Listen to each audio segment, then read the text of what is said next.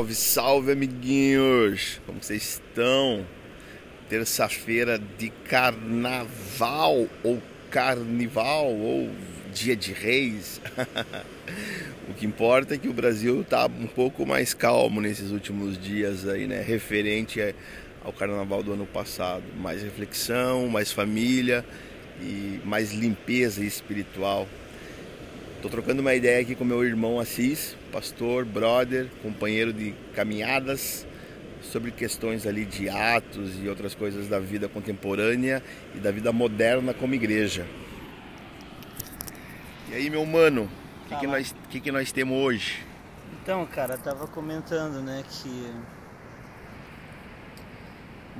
ontem eu recebi uma chave. Eu sempre, eu sempre tratei o relacionamento de Deus com o homem através de uma sequência narrativa, né, na história, né, passando do Antigo Testamento para o Novo, para os dias atuais. Quando eu falo dias atuais, a partir de Atos. Ok. Né, é, entendendo que Deus se manifesta de três formas, que é aquilo que nós chamamos de trindade, que uhum. na minha, no meu ponto de vista deveria ser melhor dita triunidade, porque são três formas diferentes de um mesmo Deus, né? São três frações dimensionais de uma mesma pessoa. Né? Perfeito. É, então no Antigo Testamento você vê muito forte a figura de Elohim Adonai, né? do Pai, do Criador. Então a execução da obra eu sempre tratei, e não deixa de ser verdade, mas eu descobri ontem uma coisa diferente. Então apesar de Elohim ser o executor, tomar a frente da execução, uhum. né? construindo leis, fundamentando é, planos, mostrando o caminho para a Terra, para a humanidade, para o resgate. E o, o, Espírito Santo e o Filho apareciam ali na figura do anjo do Senhor e da ação do próprio Espírito, várias vezes que vinha e se manifestava visitando animais, como a mula de Balaão, pessoas como o próprio Balaão, etc. No Novo Testamento, essa dinâmica já mudou. O Filho era o executor. E o pai era aquele que auxiliava. O filho sempre falava: Eu faço, mas aquilo que eu vejo meu pai fazendo ou falando. Já tem um tom e familiar o, aí. É, e o espírito vinha, né, sacramentando aquilo tal. E no Novo Testamento a gente vê o ato, aquilo que a gente chama de Atos dos Apóstolos, que na verdade deveria ser Atos do Espírito. Na né? verdade é o nome original, né? É, é, deve ser Atos do Espírito. Só que pensando nessa triunidade de Deus, o fator executivo, né? Se a gente pudesse falar que tem o legislativo, o executivo e o judiciário, uhum. né? O executivo nesse caso sempre foi o espírito. O legislativo Uau. sempre foi o pai e o judiciário sempre foi o filho. Ok, né? É, lindo, lindo. É. Então o, o, o, executivo, quem executou sempre foi a ação do espírito. Era o espírito que vinha e botava a mão na massa dirigia, trazia sabedoria, conselho, entendimento. Mantinha. Mantinha, é, ativava, ungia. Então sempre foi o Espírito. O Pai sempre foi o legislador, aquele que determinou os fundamentos. O Espírito sempre foi o executivo, aquele que garantia que esses fundamentos iam ser executados. E o Filho sempre foi o mediador, o judiciário, que garantia que isso seria visto tanto no céu como na terra. Perfeito. Então essa chave ontem ligou com a questão da nossa estrutura como pessoa, né? Nós somos corpo, alma e espírito. Então a alma, no caso, é o executor. É o executor. É o espírito que ativa a alma através da qual nossos sentimentos, pensamentos, emoções, memórias, elas acabam definindo aquilo que a gente vai gerar como vida. Ela espelha o primeiro, então, né? Ela, ela, ela ela traz à luz aquilo que estava só no interior. Perfeito. Certo? O espírito, o espírito é o pai. Uhum. Né? O, o, o, a parte invisível de quem nós somos, né? aquilo que está ligado ao céu, é o pai.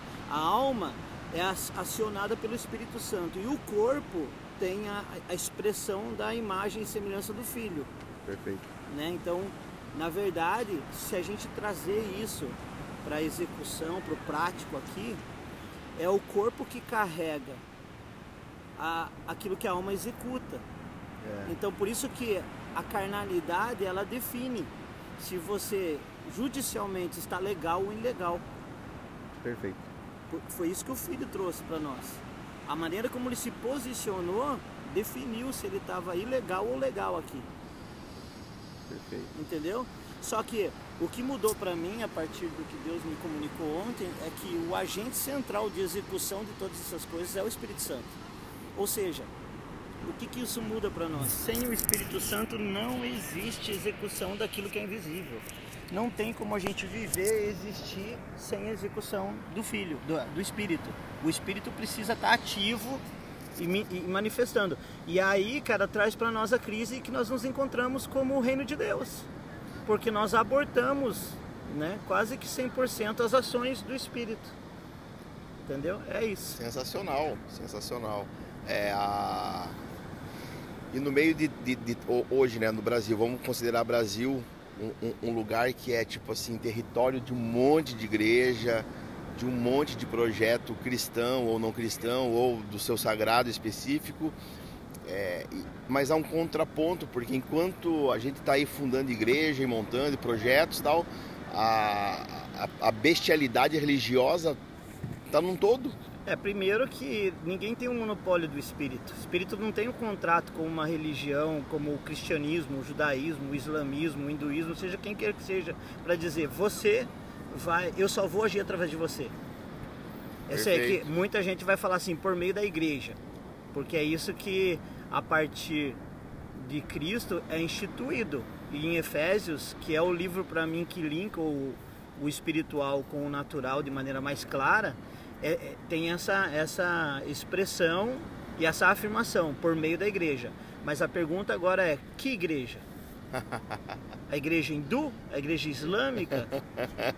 Que igreja é essa? Que, que, porque assim, a igreja é uma assembleia. A que assembleia? A minha assembleia? É... Não, eu vou dizer, se a gente pegar como consideração essa, essa, essa expressão que eu estou usando de executivos, legislativo e judiciário, judiciário, então a assembleia é legislativa. Então a assembleia é aquela que legisla legitimamente, a partir do Cristo. Se é um Cristo que se manifesta no hinduísmo, problema é, é, é, dele, não é meu. Uhum. Se Cristo quiser se manifestar no hinduísmo, o que, que eu, como cristão, tenho que dizer não é legítimo? Eu não tenho protocolo para isso. Não foi isso que aconteceu no judaísmo? Uhum. Mas eles não são do nosso. Aí que, que Jesus, quem não é contra nós é por nós, não importa se é do judaísmo ou não. E teve uma ruptura. Teve. Então existe a possibilidade de Cristo se manifestar no hinduísmo? Existe. No, no islamismo? Existe. A gente agora, missiologicamente falando, a maior manifestação evangelística e missional no islamismo não é de nenhum é, evangelista famoso, é de sonhos e visões através do próprio Cristo se manifestando dentro do islamismo Perfeito. e arrancando os caras de lá. Perfeito. Mas eles permanecem islâmicos, até porque nominalmente se eles saírem de lá eles são executados. Tem toda uma questão cultural ali, né? Mas Jesus já se manifestou. Já. E é que na realidade é, parece que a gente é pródigo em ficar criando cânons, né? Isso. Leis, né? Isso. Tipo, já foi convergido em Cristo, ele é o modelo de ser, pelo que a gente está conversando aqui, a partir do Pai e do Espírito Santo. Então, ele é a figura central de como eu devo ser. Uhum. E Jesus não é profano. Não. Muito pelo contrário, ele é, ele é espiritual, ele é aceitável e ele é dado, é. que é diferente do nosso rolê hoje, que por exemplo, é, hoje tem aquelas definições né, na cidade, por exemplo, né, os irmãos, o conselho, o presbitério. Eu queria entender quando os caras dizem isso. Eles estão se referindo a um grupo menor, a um grupo total, a cidade, ao Brasil. O que, que é isso? Essa é uma resenha falsa isso aí, cara. E aí é exatamente disso que a gente tem que se livrar dessa resenha, entendeu? Eu falei que assim, eu tô com nojo de vômito disso, porque você criou uma bolha onde você criou um vocabulário e uma e até mesmo modus operandi que você falou aí, que é uma tradição que não tem nada a ver com a natureza. Deus não cria uma bolha para o vento, dizendo assim: o vento só vai se manifestar no meio daquele grupo. O vento alcança ímpios, infiéis, infiéis e todo mundo. É. E a Bíblia usa isso como metáfora para o espírito. Fala assim: o espírito é como um vento. Ninguém sabe de onde ele vem nem para onde ele vai, ou seja, ninguém controla o vento. Só Cristo. Então não tem como criar um, que nem a, Dilma falou, né? Vamos criar um depósito para e, é, guardar o vento. Guardar o vento. Não tem, cara. A única coisa que guarda o vento é o pulmão. E mesmo assim ele tem que expelir. Se ele ficar segurando, retendo, vai explodir é. e vai morrer. Então a gente tem hoje, hoje a gente tem uma igreja esquisita, parece que ela está embebecida, enlouquecida e daí ela tem uma dinâmica muito louca, porque as pessoas, além de ela ser chata, as pessoas querem ficar longe dela, porque tipo é, a igreja não é efetiva, não, não, não tem graça, não tem amor, não tem paz, não tem milagre, não tem relacionamento. Geralmente tem a confusão e um monte de outras coisas, né? E está gastando energia que poderia ser é, usada de maneira mais eficiente no meio de áreas que ela nem entra, que ela abomina. E aí se distancia de Jesus. Porque a partir do momento que você deixa de entrar no caos, não tem por que você ser luz. Não. Então, quando a igreja fala assim, eu não quero entrar no caos, ela está dizendo assim, a minha luz está debaixo da cama. Não tem serventia para nada, porque a Bíblia fala né, que ninguém acende uma luz para deixar debaixo da cama. Não. Entendeu? Ninguém pode esconder uma cidade iluminada. Não. Olha o paradoxo. Então, assim, quando a igreja fala, o mundo está um caos e eu não quero me envolver, então ficou estéreo, não tem por que existir.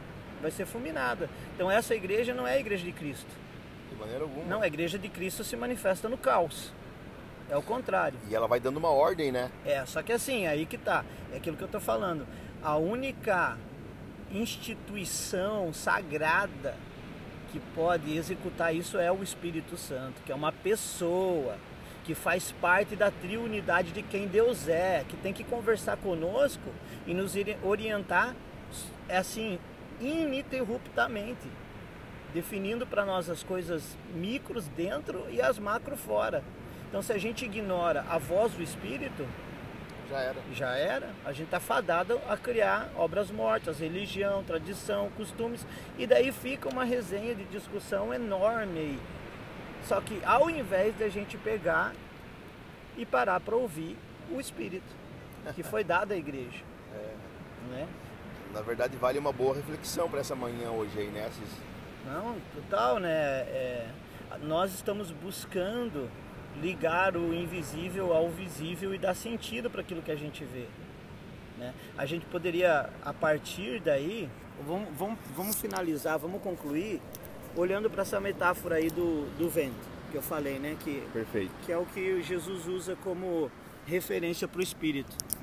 Então você imagina que o que ativa a natureza é o vento. Se não tiver o ar, tudo morre. É a fotossíntese que é gerada a partir da movimentação do vento que é, que é transformado quando ela entra no verde, que faz com que a terra respire. É isso mesmo. Senão, tudo era morto. Se não tivesse o ar, o vento. E o vento é o movimento do ar. Ou o ar em movimento. Uhum, sensacional. É uma pessoa, né? Você entendeu? Uhum. É o pneuma, é o sopro. É. Então o espírito é parte disso. É parte disso. Entendeu? Sensacional. Então, a, a, a expressão máxima do reino na sociedade é a obediência ao Espírito Santo. Só que o Espírito Santo não com, quanto aquela, aquela, aquela entidade estereotipada das manifestações né, é, neopentecostais. O Sim. Espírito Santo como um agente natural que ativa as coisas que existem. Perfeito. É isso aí. Perfeito. Ah, legal. Meu Deus! Muito bom. Isso aí, galera. Trocamos uma ideia aqui na praia de Costa Azul. Um beijo para vocês. Logo, logo estaremos de novo.